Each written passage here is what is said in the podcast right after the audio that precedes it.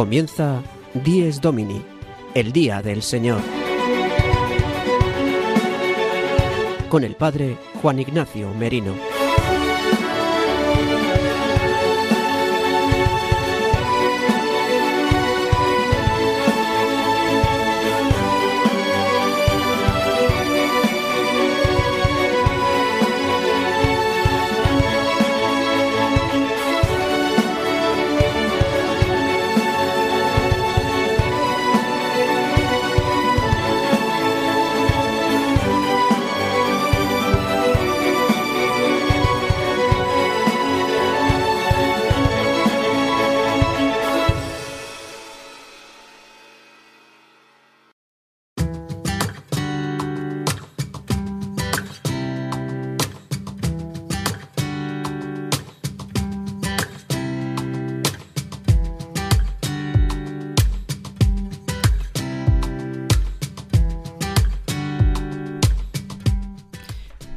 Buenos días, queridos amigos de Radio María. Dies Domini, el día del Señor, el día de la manifestación de Dios uno y trino, el día de la Pascua semanal de la muerte y resurrección de nuestro Señor Jesucristo, es el día que hoy celebramos, el domingo, el día del Señor resucitado, el día en el que el Padre, el Hijo y el Espíritu Santo abren todo su ser para entregárselo a su iglesia, nosotros.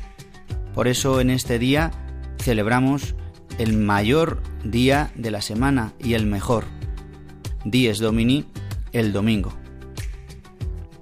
Hoy domingo 12 de junio de 2022, dentro ya del tiempo ordinario, porque concluimos el tiempo pascual la semana pasada con la solemnidad de Pentecostés, pero hoy, el domingo, celebramos la gran solemnidad de la Santísima Trinidad. Hoy vivimos y actualizamos que Dios, Padre, Hijo y Espíritu Santo, Dios uno y trino, ha querido entrar en contacto con el hombre, su criatura preferida, y ha querido ensalzarla a lo más alto, a su intimidad. Por eso hoy celebramos que Dios ha querido poner su morada en medio de nosotros en este magazine de las mañanas del domingo en Radio María de 8 a 9 de la mañana si nos escucháis desde la península ibérica y una, una hora menos si nos escucháis desde las Islas Canarias y también si nos escucháis ya una vez emitido el programa a través de los podcasts de Radio María que podéis encontrarlos en radiomaria.es. Y también recordaros el mail por donde podéis escribirnos y darnos sugerencias, hacernos preguntas. El mail es diesdomini@radiomaria.es. diesdomini@radiomaria.es. Pues queridos amigos, el padre Juan Ignacio Merino, el que os habla, y todo el equipo que hemos preparado un programa fantástico para que podáis disfrutar, para que podáis adentraros en esta gran solemnidad esta gran solemnidad de la Santísima Trinidad en la que también la Iglesia nos invita a acordarnos de los contemplativos, de todos los hombres y mujeres que han consagrado su vida a Dios y que en la intimidad, en la unidad con la Santísima Trinidad, viven constantemente orando, intercediendo por el mundo y por la Iglesia. Son el corazón de la Iglesia que palpita constantemente para que los demás podamos llevar a cabo la misión evangelizadora que Dios nos permite llevar a cabo. Tendremos ocasión en el programa de explicar esta jornada pro Orantibus y tendremos una entrevista con una madre abadesa Clarisa que nos hablará justamente de esta vocación de contemplación. Bien, pues sin más, yo os invito a que escuchéis primero los titulares o el sumario de nuestro programa de hoy 10 Domini, día 12 de junio de 2022.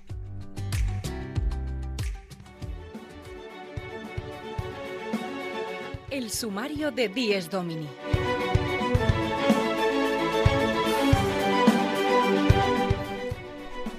Como cada semana comenzaremos nuestro programa con la anécdota edificante que nos trae el padre Julio Rodrigo desde Boadilla del Monte.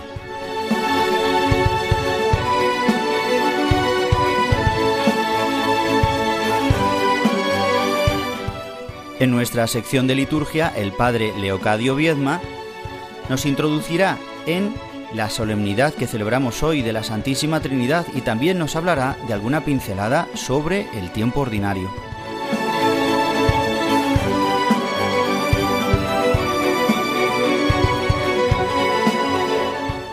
Belén Argüello nos traerá alguna noticia de actualidad y también tendremos un momento para la música,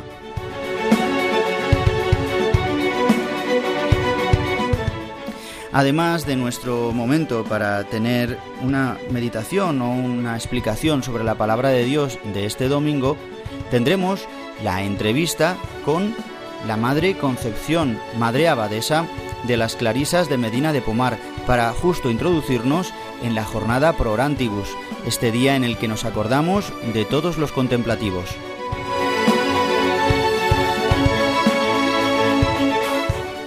Y para terminar nuestro programa, el Padre Miguel Benito nos hablará de los santos de la semana.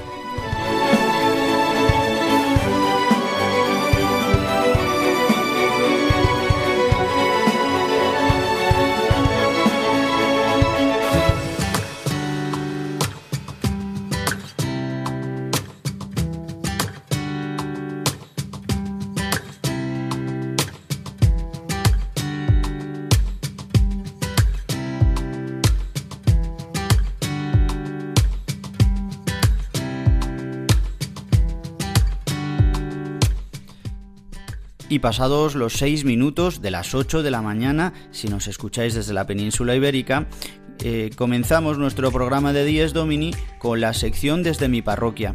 Hoy el padre Julio Rodrigo nos habla de la manera de vivir buscando el bien siempre en los demás.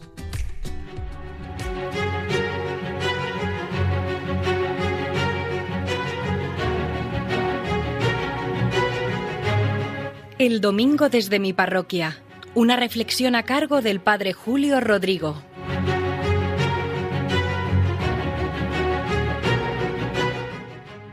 Muy buenos días y muy buen domingo a todos los que en esta mañana están escuchando Radio María, este programa del Día del Señor, Dies Domini.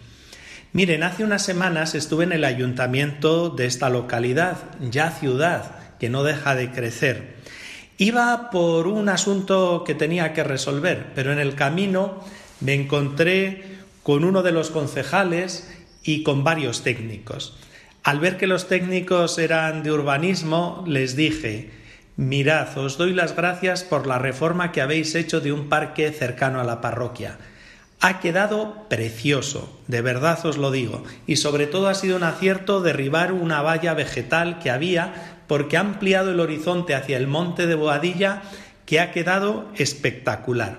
Ellos me miraron así muy fijamente y me dijeron, mira, te lo agradecemos de corazón lo que nos dices, porque normalmente al ayuntamiento vienen a protestar, a reclamar, a criticar, pero rara vez viene alguien a dar las gracias. Créanme que me llegó al corazón y me quedé así un poco parado y me ha hecho pensar. Me ha hecho pensar porque los humanos, por desgracia, que actuamos muchísimas veces, casi cotidianamente así, somos como muy sensibles y estamos al acecho de los errores, de las faltas, de las irresponsabilidades de los demás.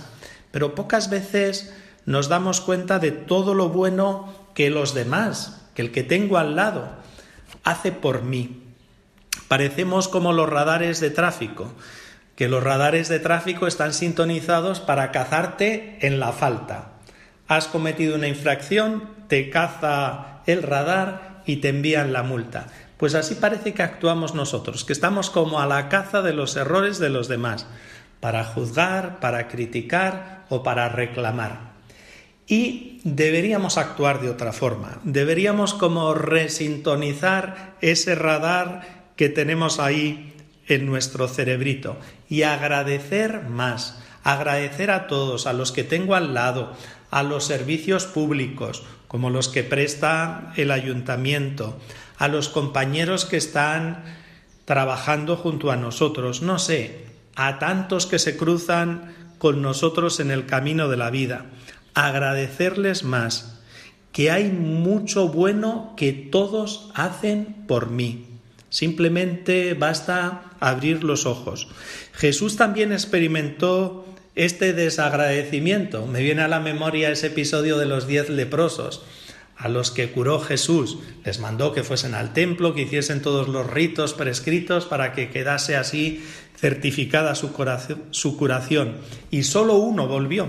Y Jesús dice, pero oye, ¿no han quedado todos limpios? ¿Y los otros nueve dónde están? Se quedaron con el favor, pero no fueron capaces de dar las gracias, de agradecer a Jesús lo que él había hecho por ellos. Bueno, pues yo les invito a que abramos bien los ojos constantemente, que descubramos, como he dicho, cuántas cosas buenas, bellas, todos hacen por nosotros, mucha gente. También todas las cosas buenas que Dios hace por nosotros, que también a Dios le dirigimos pues muchas quejas, responsabilizándole de muchos males que a lo mejor tienen el origen en nosotros mismos. No nos cansemos de dar gracias. Seguro que alguna vez me han escuchado esto que les voy a decir como final ya de esta reflexión. Y es que una vez me mandaron a través del correo electrónico, hace muchos años, que se enviaban muchos PowerPoints.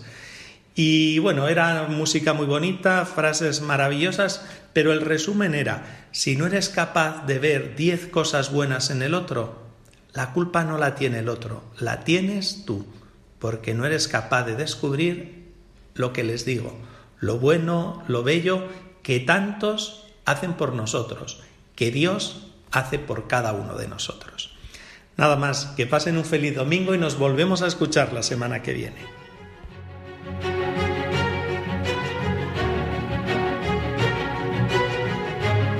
El domingo desde mi parroquia una reflexión a cargo del Padre Julio Rodrigo.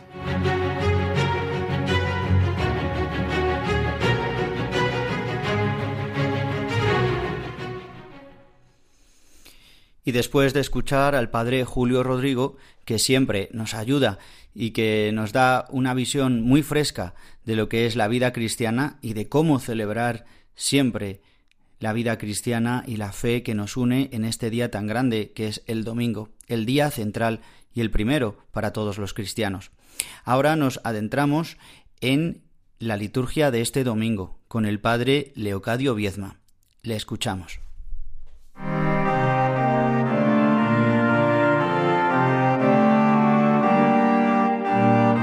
La liturgia del domingo, una sección realizada por el padre Leocadio Viedma.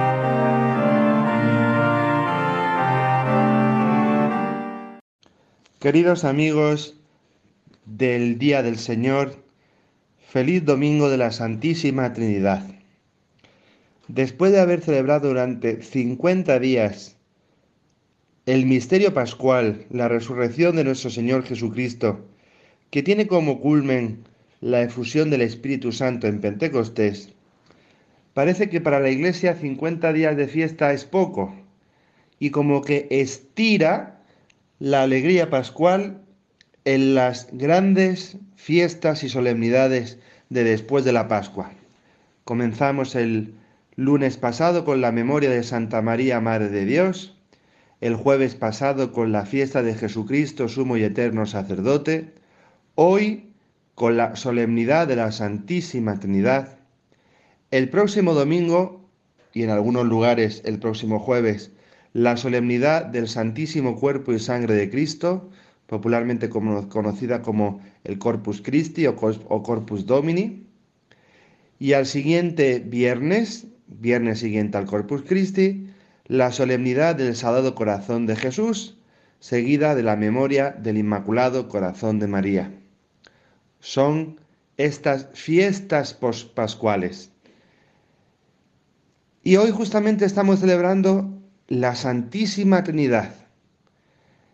Decir que esta solemnidad, que tiene como origen la octava de Pentecostés que se celebraba anteriormente a la reforma litúrgica, esta gran solemnidad es una solemnidad no tanto para entender el misterio de la Santísima Trinidad, sino para contemplarlo y para glorificarlo. Como hemos dicho, hemos estado celebrando la resurrección de Jesucristo, su pasión, muerte y resurrección, la obra de la salvación realizada en Cristo, más aún, toda la historia de salvación que comenzaba con la creación del mundo. Lo escuchamos en la primera lectura de la vigilia pascual. Toda la obra que Dios ha realizado para salvar al hombre y que tiene su culminación en Cristo y en la efusión del Espíritu Santo. La obra de la salvación es como una maravillosa obra de arte que ha creado un artista excelso, óptimo, extraordinario. ¿Quién es ese artista? Podemos decir que es la Santísima Trinidad. Es la obra de la salvación, ciertamente es un opus trinitatis, una obra de la Trinidad. La Trinidad es protagonista de esta historia de la salvación, el Padre, el Hijo y el Espíritu Santo. Pues bien, en este domingo la Iglesia quiere confesar su fe en la Trinidad y glorificar a la Trinidad, es decir, reconocerle a este artista tan maravilloso la obra tan excelente que ha hecho porque es la obra de salvación en Cristo. Y por eso nosotros queremos hoy decir a la Trinidad, y lo digo en un lenguaje sencillo, qué bien lo has hecho, qué obra tan estupenda, tu obra artística, que es la salvación, te ha salido fenomenal. Y esto, que decimos ahora en este lenguaje sencillo, teológica y litúrgicamente lo expresamos con esa doxología o con esas doxologías, glorificaciones que abundan en la liturgia. Gloria al Padre, al Hijo y al Espíritu Santo. Gloria a Dios en el cielo. Santo, santo, santo. Y al final de la plegaria, cuando el sacerdote, tomando en sus manos el pan y el vino consagrados, cuerpo y sangre de Cristo, verdaderamente lo eleva hacia el Padre, y toda la iglesia exclama y corrobora con el amén la gran doxología trinitaria. Por Cristo, con Él y en Él, a ti, Dios Padre Omnipotente, en la unidad del Espíritu Santo, todo honor y toda gloria por los siglos de los siglos. Amén. Señor, a ti todo honor y toda gloria. A ti, Santa Trinidad, gloria por siempre. Gracias por la obra de salvación que has realizado. Gracias por habernos salvado, oh Santa Trinidad. Feliz domingo a todos.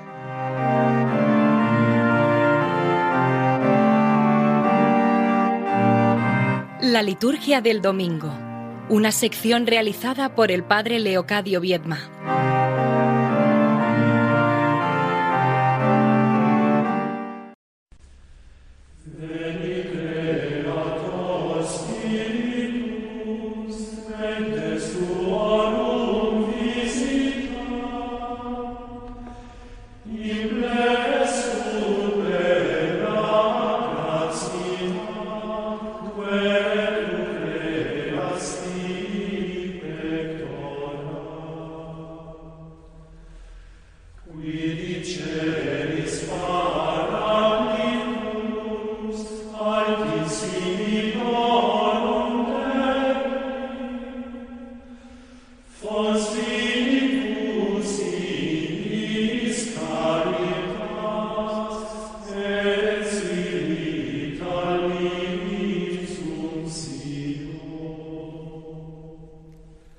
Amigos de Radio María, continuamos en nuestro programa de Dies Domini, el Día del Señor, el magazín de las mañanas del domingo en Radio María. Después de escuchar al padre Leocadio Viedma, que nos ha hecho una introducción sobre la liturgia de este domingo y de los próximos domingos que vamos a celebrar y como nos decía, se prolonga eh, la fiesta de la Pascua que ya ha concluido con estas grandes solemnidades, con la solemnidad que celebramos hoy de la Santísima Trinidad.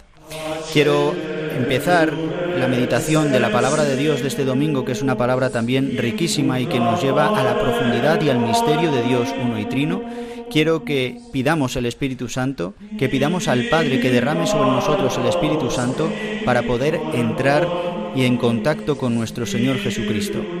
Vamos a tomar para ello la oración colecta como hacemos en otras ocasiones, la oración que el presidente en la Eucaristía realiza en nombre de toda la Asamblea. Y dice así. Dios Padre, que al enviar al mundo la palabra de la verdad y el espíritu de la santificación, revelaste a los hombres tu admirable misterio, concédenos Al profesar la fe verdadera, reconocer la gloria de la eterna Trinidad y adorar la unidad en su poder y grandeza.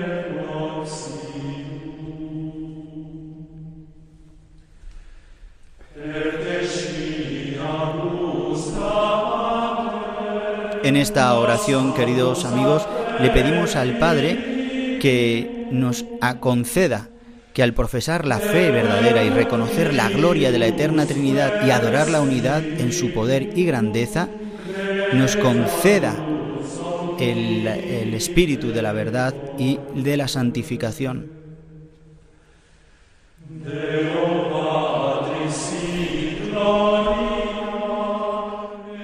Le pedimos que así podamos reconocer tanto la unidad como la Trinidad en Dios único, en tres personas, una sola naturaleza. Así rezará también el prefacio de este gran día. Pero la palabra de Dios que nos regala la Iglesia para este domingo es muy rica. En un quiero dar solamente unas pinceladas sobre la palabra que tenemos para para este día. En primer lugar, tenemos una lectura de la, carta perdón, del libro de los Proverbios, mm, uno de los libros sapienciales que recoge la sabiduría del pueblo de Israel. En este, en este libro, en este capítulo que se va a proclamar, que es el capítulo 8, vemos como una personificación del mismo Dios habla de la sabiduría de Dios. Muchos padres de la Iglesia han interpretado a esta sabiduría como el Hijo de Dios, que existe desde siempre con el Padre, que ha sido generado. De aquí los padres de la Iglesia más primitivos hablaban de cómo había sido la generación del Hijo, si siempre había estado con el Padre, pero el Padre eh, siempre eh, sabemos que ha sido eh, anterior. Entonces este término de antes, anterior, era una disquisición que los antiguos tenían. Pero lo correcto, a lo que llegaron ya esos primeros padres, es hablar del abeterno, desde siempre, desde la eternidad. Pues en estos versículos del, libro de los Proverbios es una maravilla porque eh, narra cómo Dios habla, la sabiduría de Dios que ya existía antes del tiempo, antes de la creación, dice algo maravilloso. Dice que la delicia, dice, mm, dice al final, dice, mm, todo el tiempo jugaba en su presencia jugaba con la bola de la tierra, y mis delicias están con los hijos de los hombres. Esto es una frase que, nos llega a lo más profundo del corazón, porque para Dios lo mejor que puede hacer, lo más maravilloso es estar con los hijos de los hombres, es decir, las delicias de Dios es estar con nosotros los hombres. Por eso ha querido que el Hijo de Dios, la segunda persona de la Trinidad, se haga carne, se haga humano, se haga criatura débil, como nosotros, que ha tomado toda nuestra condición menos el pecado, pero sí que ha tomado la condición de ser como un condenado a muerte sin ser pecador, y ha querido pasar la muerte, pero la ha vencido en la resurrección, ha ascendido al cielo, y nos ha sido derramado el Espíritu Santo. En este día en el que la doxología al Padre, al Hijo y al Espíritu Santo de ser una repetición constante en nuestra oración. En segundo lugar tenemos, bueno, el salmo responsorial con el que responderemos, que es el Salmo 8, este salmo en el que el salmista alaba, el rey David alaba a las criaturas, alaba a Dios por haber creado al hombre y por haberle dado esta dignidad de, de poder eh, recibir la gloria de Dios. ¿Quién es el hombre para que te acuerdes de él? Nosotros no somos nada, somos su criatura, pero somos su criatura preferida y en nosotros ha querido depositar todas sus gracias, todos sus dones, toda la plenitud de Dios en nosotros. En segundo lugar, la segunda lectura, que es de la carta a los romanos, es este trocito del capítulo 5 de la carta a los romanos donde San Pablo está hablando de, de que hemos sido justificados en virtud de la fe. Dice, y estamos en paz con Dios por medio de nuestro Señor Jesucristo, por el cual hemos llegado al conocimiento del Padre y hemos adquirido la gracia.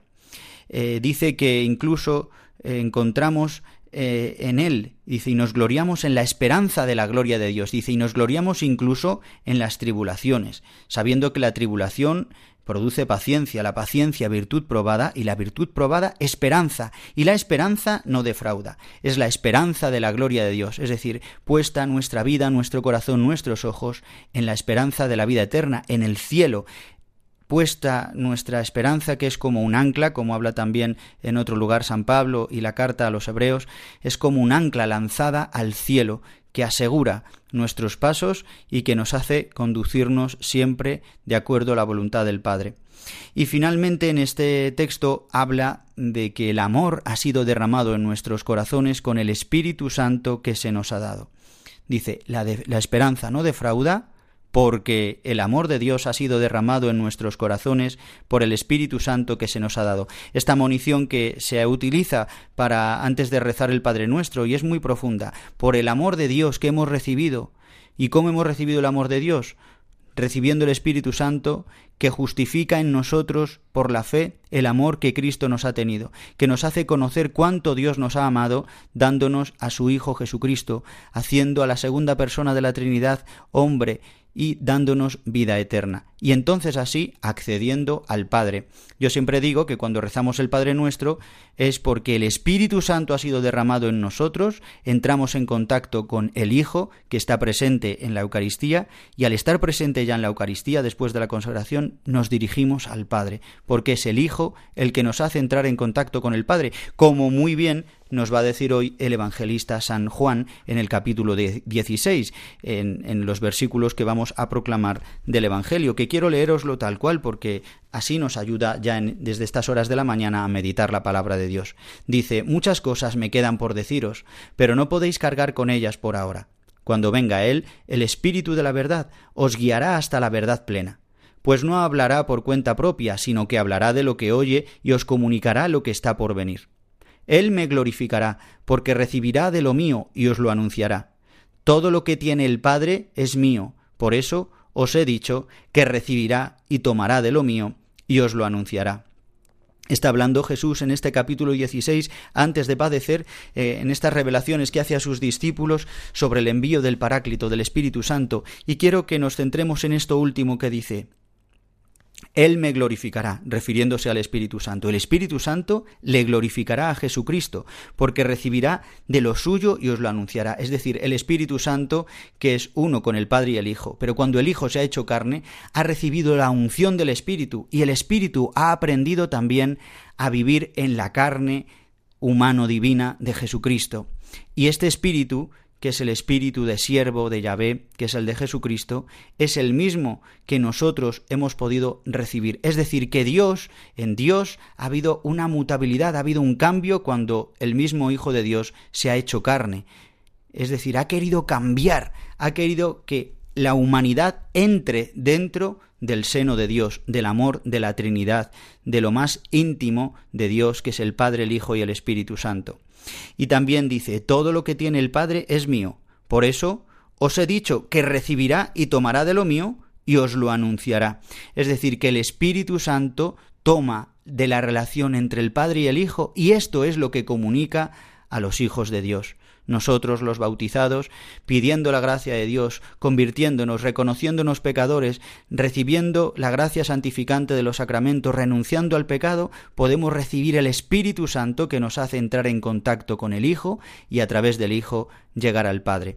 Pues bien, para rematar toda esta meditación de la palabra de Dios, quiero que escuchemos ahora una canción que ya hemos puesto otra vez en el programa, pero quisiera volverla a poner porque es preciosa y nos ayuda a meditar en este día y a profundizar en el amor de la Trinidad, que Dios ha querido poner su morada en medio de nosotros. La Santísima Trinidad ha querido habitar en nosotros.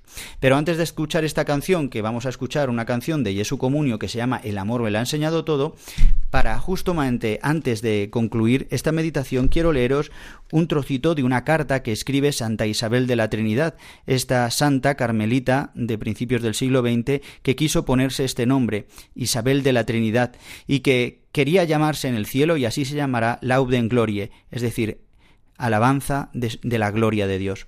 Vamos a escuchar cómo llama ella a la Trinidad, que le llama, les llama sus tres, porque se impresiona de que la Trinidad quiere habitar en el hombre, en el corazón del hombre, en todo el ser, cuerpo y alma del ser humano. Le está hablando a su hermana Margarita Catez, que la llama Gita. Con su hermana tenía esta, esta relación tan maravillosa. Su hermana quería vivir lo mismo que vivía en el Carmelo Isabel, pero fuera, en la vida del mundo, y por eso Isabel la escribía con tanta frecuencia y le dedicó varios ejercicios espirituales justo antes de morir para que ella participara también de los mismos dones y gracias que Isabel de la Trinidad disfrutaba. Dice así esta carta. Dice, da las gracias de mi parte a las preciosas voces que vinieron a festejar a la Santísima Trinidad, especialmente a María Luisa, y dile que la reconocí perfectamente, lo mismo que a Alicia, y que rezo mucho por ella. La santa se refiere a que su hermana Margarita con estas dos amigas fueron a la fiesta de la Santísima Trinidad al convento de Dijon, donde estaba Santa Isabel, y acudieron a la Santa Misa. Dice, continúa, sí, guita mía, esta fiesta de los tres es realmente mi fiesta. No hay otra igual para mí. Es muy propia del Carmelo, pues es una fiesta de silencio y de adoración. Yo nunca había comprendido tan bien este misterio y, la gran vocación que se encierra en mi nombre. Te ofrecí a los tres, guita mía.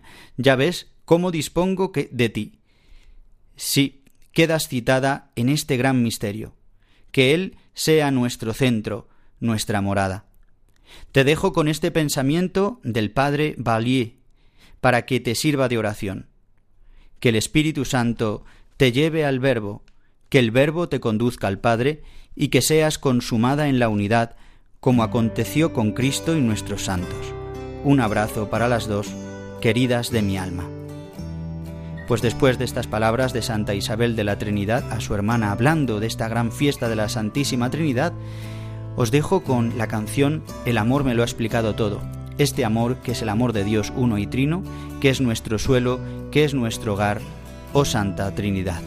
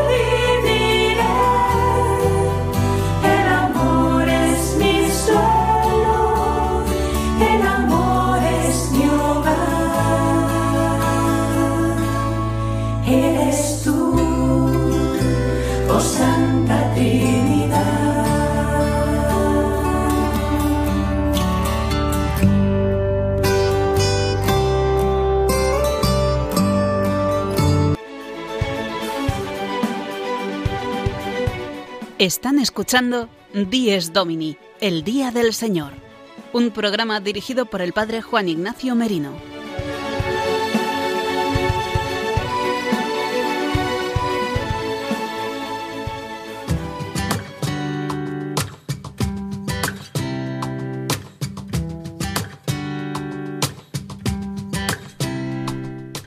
Queridos amigos de Radio María, están escuchando Dies Domini, el Día del Señor, y estamos ya pasado el ecuador de nuestro programa de hoy.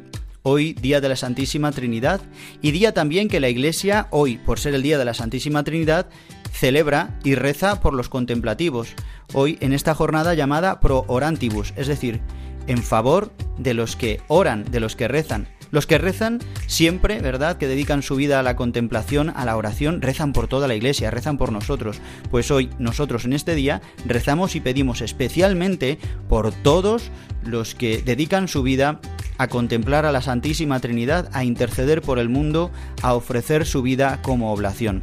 Por eso, ahora en unos minutillos vamos a tener una entrevista con una madre abadesa de las Carmelitas, del Monasterio de las Carmelitas de Medina de Pomar, en Burgos, en España. Esta comunidad, donde hay también muchas jóvenes religiosas que dedican su vida a la oración. En esta jornada Pro Orantibus, el lema que se ha escogido tiene mucho que ver con el Sino de los Obispos y se llama, han puesto este lema, lámparas para el camino sinodal, lámparas para caminar juntos. Eh, nuestras hermanas y hermanos consagrados dedican su vida como lámparas que, van eh, consumiéndose ante la presencia de Dios para así ofrecer su vida unida al sacrificio de Cristo, a la entrega total del Hijo, y así dando mucho fruto en tantos lugares del mundo, siendo el corazón de la Iglesia.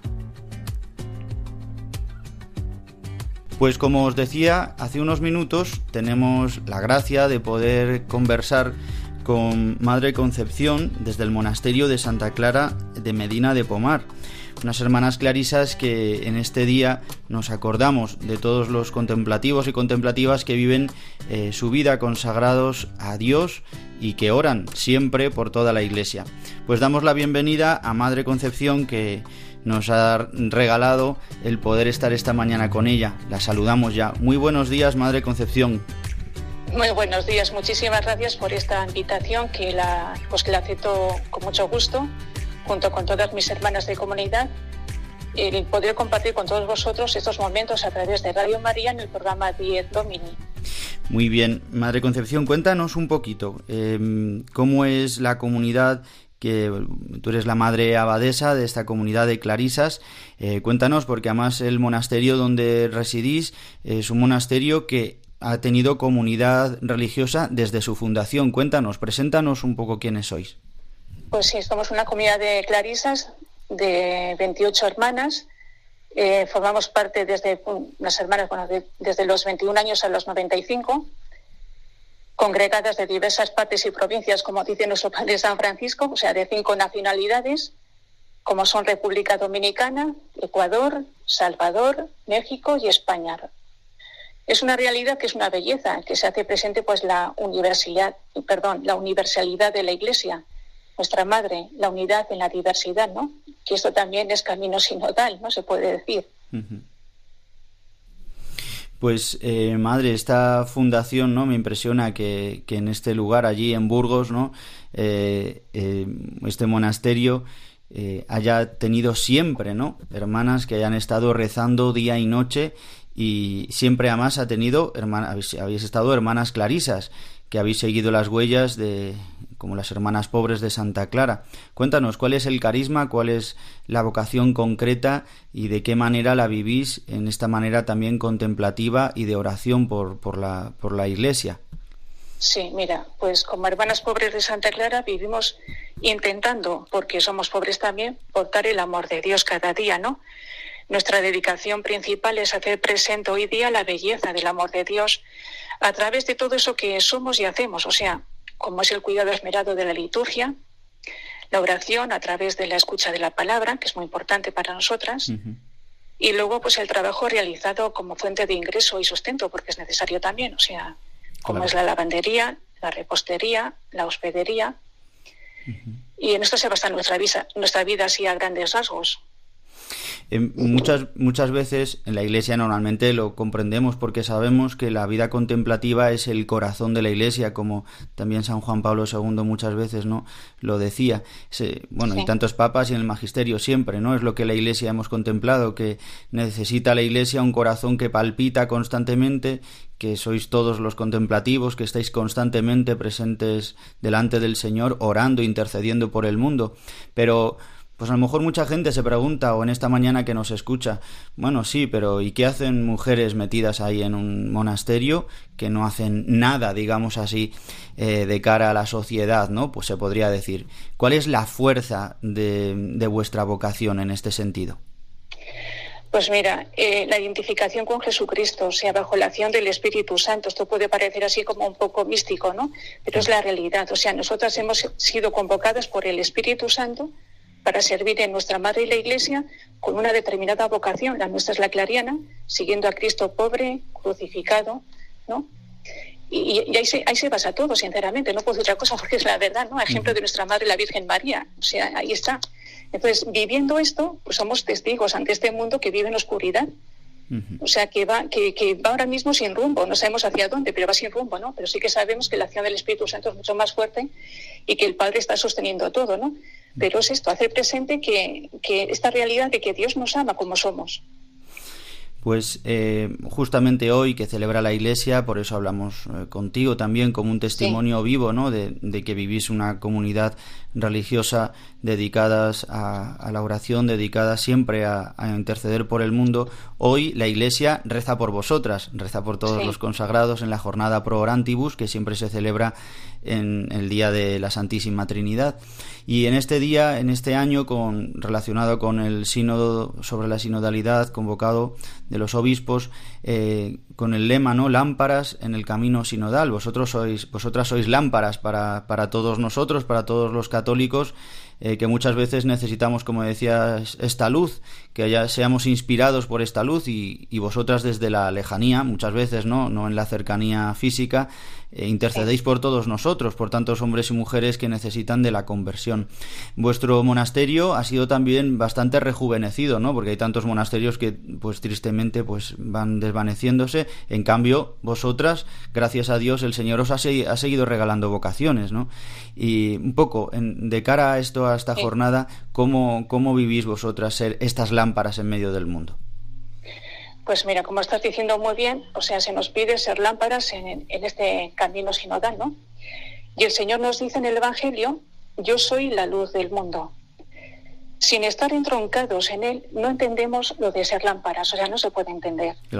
Hoy día urge este camino sinodal, o sea, este caminar juntos hacia la meta, o sea, que es hacer presente el amor trinitario, pero para ello es necesario un encuentro vital, o sea, un encuentro personal con la persona de Jesucristo. O sea, una verdadera vida interior, yo diría.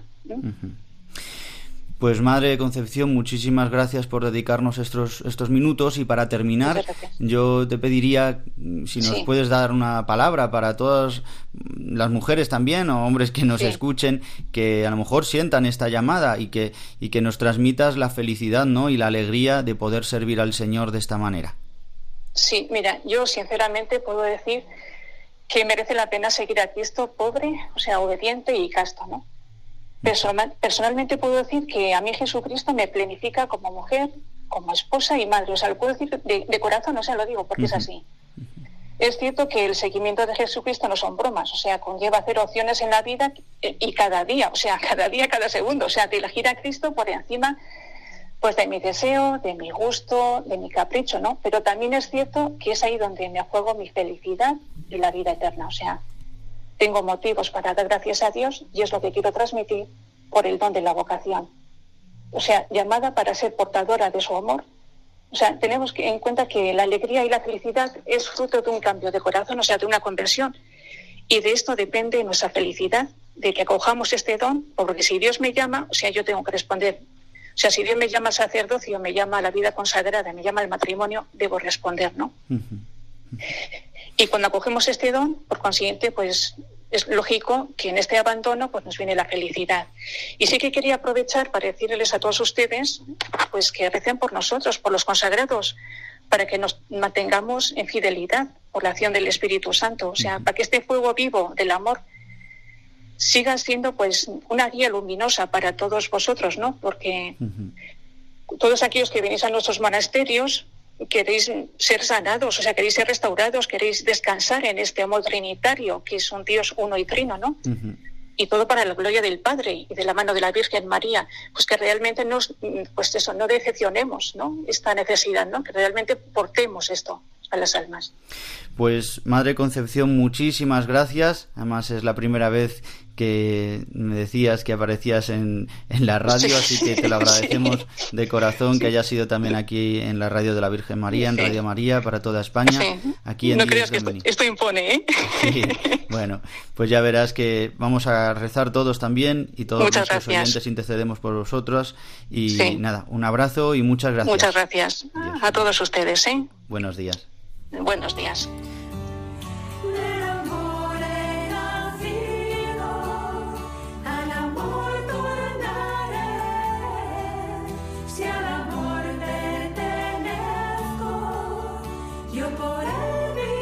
Y después de escuchar esta maravillosa entrevista, que os invitamos que podéis volver a escucharla a través de los podcasts de Radio María.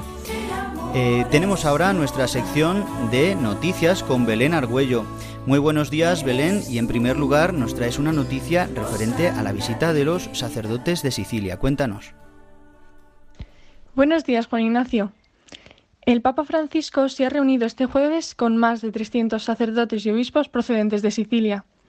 El Santo Padre les ha pedido actualizar el arte litúrgico, la moda litúrgica para poder aplicar la reforma del Concilio Vaticano II, un tema que preocupa mucho al Papa. También les ha invitado a comprender en profundidad el cómo y hacia dónde llevan las circunstancias sociales y actuales de Sicilia, para así poder decidir qué camino tomar para anunciar el Evangelio de Cristo. También, Belén, nos traes ahora una noticia referente al representante de la República Checa del Gobierno, que ha estado con el Papa. Cuéntanos. El Papa Francisco se ha reunido este pasado jueves 9 de junio en audiencia con el primer ministro de la República Checa. Posteriormente, el ministro se ha reunido con el cardenal Pietro Parolin, secretario de Estado. Según ha informado la oficina de prensa de la Santa Sede, en las conversaciones en la Secretaría de Estado se ha hablado de las buenas relaciones bilaterales existentes entre la Santa Sede y la República Checa, además del papel de la Iglesia en la sociedad. También ha surgido el deseo de seguir consolidando y ampliando la cooperación. Se trataron los temas de la guerra en Ucrania y su impacto a nivel regional e internacional, con especial atención a la situación humanitaria y a la acogida de refugiados. Y también, Belén, una triste noticia que el Santo Padre, por las condiciones de salud, ha tenido que suspender varios viajes internacionales. El Papa ha cancelado su visita a los lugares más peligrosos de África por su lesión de rodilla. A pesar del relativo reposo de las últimas semanas en las que el Papa ha evitado presidir ceremonias litúrgicas y se ha desplazado con silla de ruedas, su lesión de rodilla no ha dado señales de mejoría. Por ello, el Papa ha optado por cancelar su viaje a República Democrática del Congo y a Sudán del Sur, a donde tenía previsto viajar del 2 al 7 de julio. Y también para nuestra iglesia aquí más cercana de España, ayer tuvo lugar la asamblea para concluir la fase diocesana del sínodo de los obispos sobre la sinodalidad. Bueno, pues muchas gracias Belén Argüello por las noticias y hasta dentro de siete días. Muchas gracias Juan Ignacio y nos vemos el próximo domingo.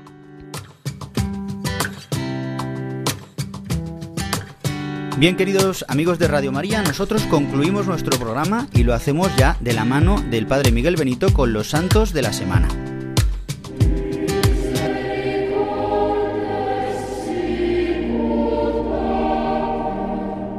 Los Santos de la Semana, con la colaboración del Padre Miguel Benito.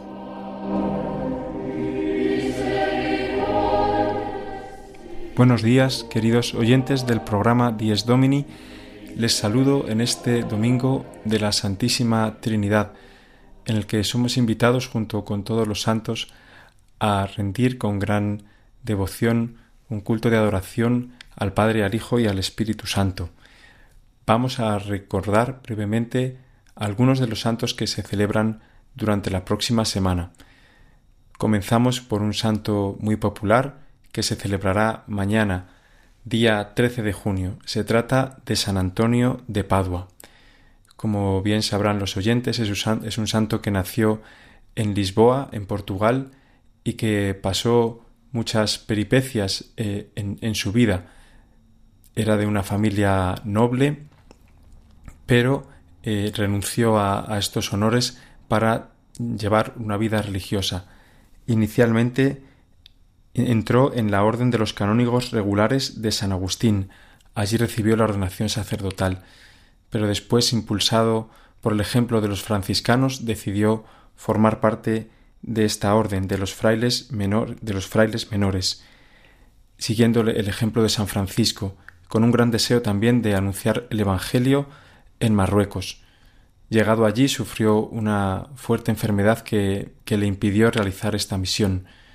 Llevado finalmente a, a, Italia a causa también de, de, una tempestad que asoló el barco que le, que le llevaba en principio de vuelta a, a Portugal, se, estableció finalmente en, en, Italia, donde tuvo ocasión de conocer a San Francisco y donde se dedicó ya de lleno a la predicación, también al, al estudio y a la, a la enseñanza de, de, la teología con aprobación de San Francisco y que tuvo una, una grandísima influencia a la hora de poder luchar contra la herejía de los cátaros y de los, y de los albigenses.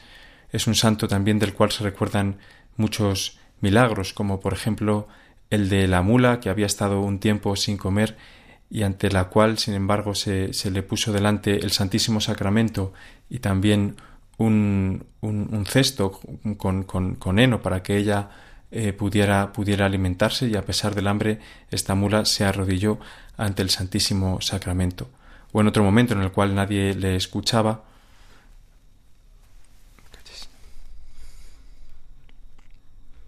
y San Antonio se puso a predicar a los peces que acudieron todos en masa a escuchar su predicación, suscitando así la conversión del, pueblo donde él estaba intentando predicar.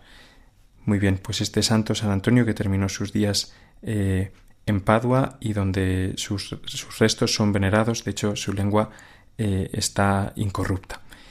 El 14 de junio vamos a celebrar al profeta Eliseo, profeta del siglo IX antes de Cristo, eh, que también al cual se le atribuyen también grandes milagros, fue sucesor del profeta Elías y de hecho en estos días estamos leyendo en las misas de diario todas las lecturas que hablan de su vida.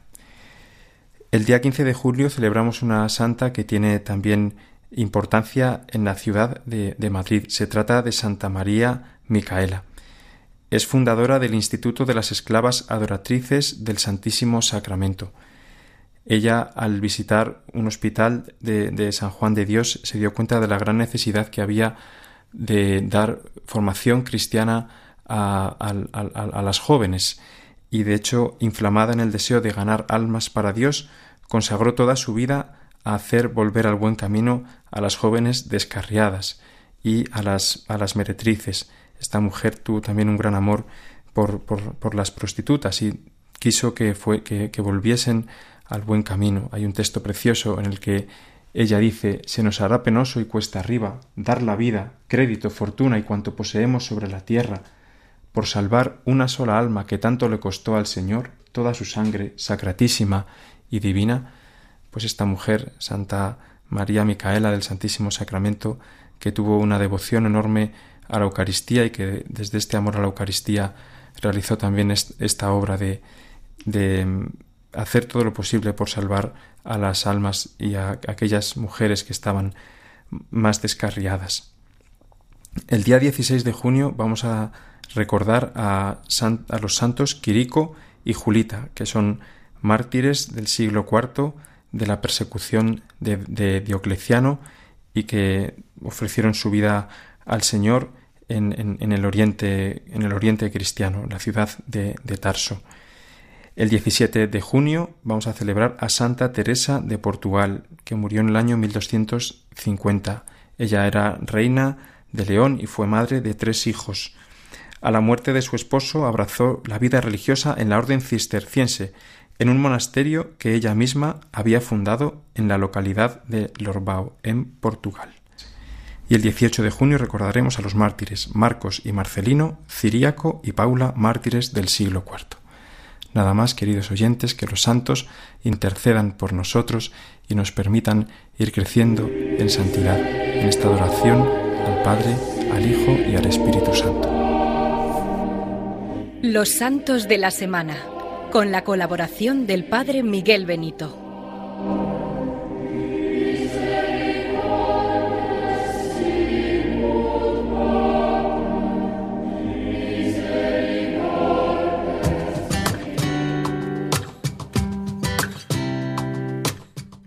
Pues queridos amigos de Radio María, llegamos al fin de nuestro programa.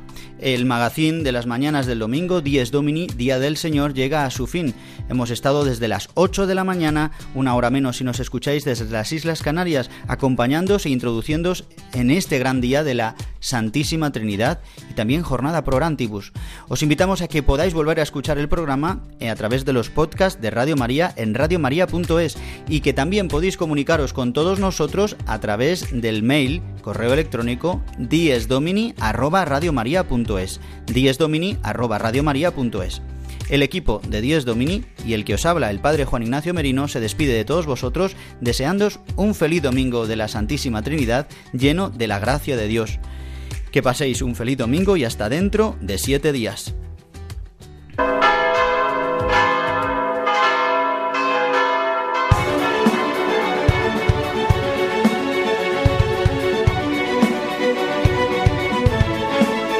Han escuchado Dies Domini, el Día del Señor. Con el Padre Juan Ignacio Merino.